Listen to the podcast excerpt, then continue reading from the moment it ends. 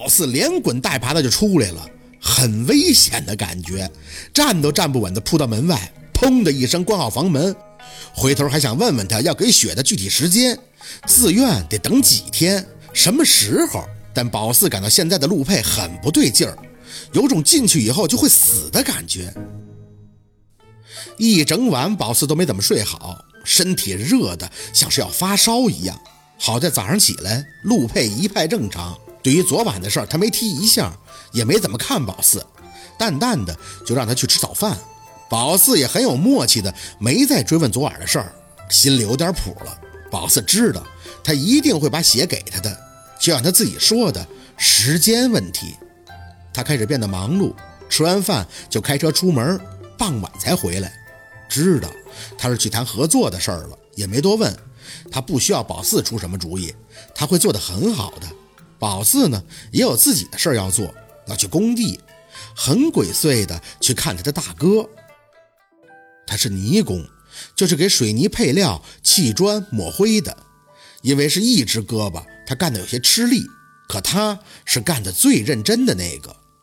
偷看了几天，每次都不敢离得太近，总是想冲上去，却又停止转身。怕他发现，很矛盾。为了不引人注目，宝四还找保卫处的人弄了身迷彩服。人家一听他是什么助理，特别的客气，也全权的配合。一直还以为宝四是在那晃荡监工的呢。安全帽对宝四来说有些大，不过也正好可以遮脸了。他在工人中穿行，绕着大哥的路线不远不近的打量。偶尔有人会对他心生疑惑，但没人上来多问。每个人都有自己的活儿，或在脚手架上作业，或开着工程车来回运送。除了工作间歇的短暂休息，每个人都很忙，很枯燥地做着周而复始的活计。宝四喜欢在他们休息的间歇，蹲到不远处的一角，看着家属抽烟。他也会跟旁边的工友开玩笑，看他笑，宝四也就跟着傻笑。最让宝四惊讶的是，他养了一只流浪狗，黑色的小土狗。休息时那会儿，狗会不知道从哪钻出来，在他腿边磨蹭。大哥喜欢，可是那个像工头的男人不乐意，一见那狗就一脚踹出去，粗着嗓子骂：“滚，老往这跑什么？”狗被踹得直哼哼的跑走，他又看向家树：“家树，跟你说了多少遍了，工地不让养狗，要养的话弄保卫处去，拴门口，在这儿瞎跑什么呀？”跟家树一个比较好的叫老三的就在旁边应声：“头儿。”那狗不是家树养的，是自己跟他的，不赖他。工头抽着烟，啐了口唾沫：“你不给他吃了，他能跟？扯鸡毛蛋的，自己都要吃不上了，还管着畜生。家树，我是为了你好，要出事了咋整？狗命是小，可闹出别的，你就麻烦了你。”家树好脾气的坐在那，连连的点头：“啊，我知道，我知道啊，就是他老乱跑，吓唬我拴住他。”汪汪汪汪的，那狗跑了一圈，居然跑到了宝四身前来。宝四吓了一跳，赶紧拉低自己的安全帽，小声的呵斥着他：“走啊，走啊，别跟着我叫，走！”汪汪汪汪的，他不但不走，反而叫得更欢了，尾巴拼命的朝宝四摇晃着。宝四小心翼翼的朝着大哥的方向打量，果然发现他注意到了自己，慌张的起身，脚步凌乱的就朝着工地反方向走。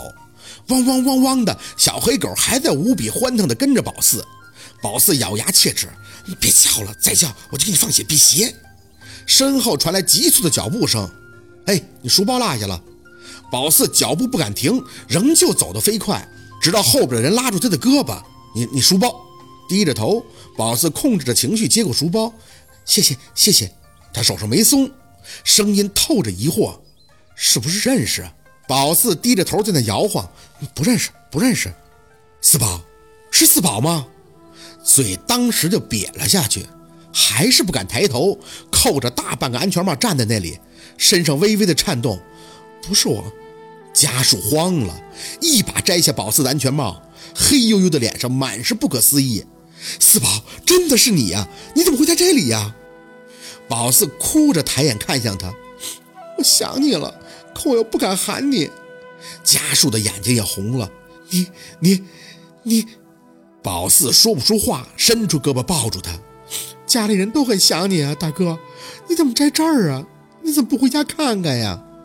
工人们很好奇地看向这边，有人开始发枪。家树，你认识啊？那人谁呀？在这晃荡好几天了都。家树也不说话，单只胳膊搂紧宝四，嘴里发出隐忍的哭声。四宝，哥没脸回去看你们呀。哥混得不好，哥不想给家里添麻烦。你到底怎么知道我在这儿的？奶奶呢？奶奶他们好吗？宝四把脸埋在他的胸口。